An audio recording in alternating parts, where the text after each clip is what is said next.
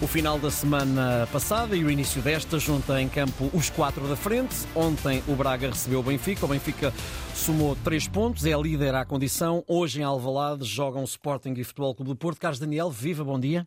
Olá Ricardo, bom dia. Ora Carlos, uma pergunta para cada um dos, dos jogos, o de ontem e o de hoje. Depois do bom jogo conseguido em Salzburgo, o Benfica passou também em Braga, uma grande exibição de Turbine. Uh, o que é que fica na tua perspectiva do jogo de ontem, quer para um lado, quer para o outro?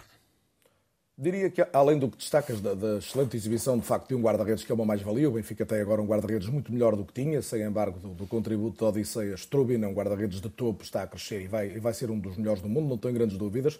Diria, então três, diria então três notas. Uma tem a ver com a questão anímica do Benfica, que também salientas. Percebe-se que é hoje uma equipa completamente diferente da que era há uma semana, ou seja, a vitória em, em Salzburgo relançou animicamente o conjunto, os jogadores estiveram mais confiantes e notou-se sobretudo na abordagem inicial ao jogo.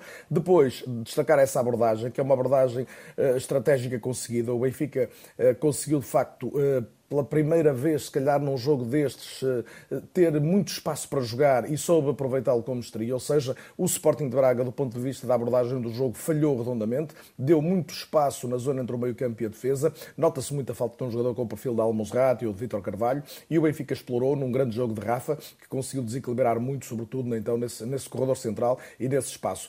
Eh, a terceira nota, eh, na minha opinião, é aquela que resume no essencial o jogo. Entre duas equipas que são mais fortes a atacar do que a defender, em que a fragilidade maior é das organizações defensivas. São duas equipas, vamos dizer numa linguagem mais corrente, que defendem mal, não são muito fortes no momento defensivo, ganhou aquela que tem melhores defesas. Ou seja, não tendo uma organização extraordinária, o Benfica tem melhores unidades a defender do que o Sporting de Braga, que claramente é uma equipa muito mais forte no momento ofensivo do que quando tem de defender. O Benfica foi mais equilibrado, mais crente, eh, foi, teve melhores jogadores na zona defensiva, voltando naturalmente então a Anatoly Trubin.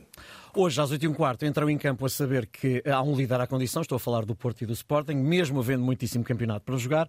O Porto vem de uma vitória concludente na Liga dos Campeões, o Sporting também na Liga Europa. Sérgio Conceição diz que este jogo é de Champions. Ruben Amorim, com os jogadores recuperados, fala da dificuldade de digerir aquela que foi a derrota em Guimarães por 2-1. Fala também da vitória na Europa e aponta para detalhes a ter em conta do lado do adversário. Carlos, este, da tua perspectiva, é um jogo de Champions e que pode ser decidido nos detalhes?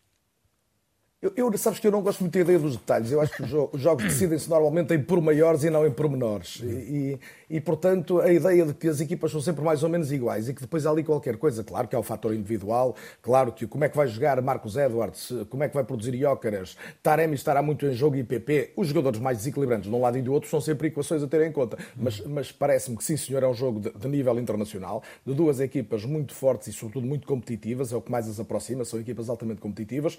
O, o que me parece pode fazer a diferença.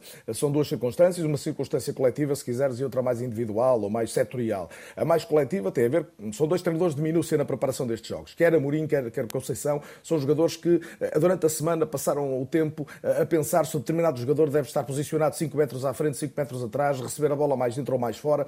E, portanto, nestes fatores, de, aí sim, de minúcia do jogo, eu não iria de pormenor, mas se quiseres, de pormenor tático, de opção, pode, pode vir a, a mostrar-se uma equipa mais forte que a outra, designadamente nas fases de construção de jogo e de condicionamento dessa construção. Ou seja, quando o Sporting quiser construir o Porto, como é que o adversário vai tentar dificultar isso? E depois acho que há uma, uma, uma, uma equação que resulta do rendimento do melhor jogador do campeonato até agora, que é de Vitor Jóqueras, é como é que o Porto vai segurar Jóqueras eh, num, num um Porto que não tem uma defesa ao nível do resto da equipa, tem um guarda-redes superlativo também, mas não tem uma defesa de grande nível, e onde a equação de jogar ou não jogar Pep pode ser decisiva pela liderança e pela, e pela experiência que aporta a um jogo destes, onde o Porto claramente não tendo Pep, não tem nem Fábio Cardoso, nem David Carmo, nem Zé Pedro, jogadores da mesma dimensão.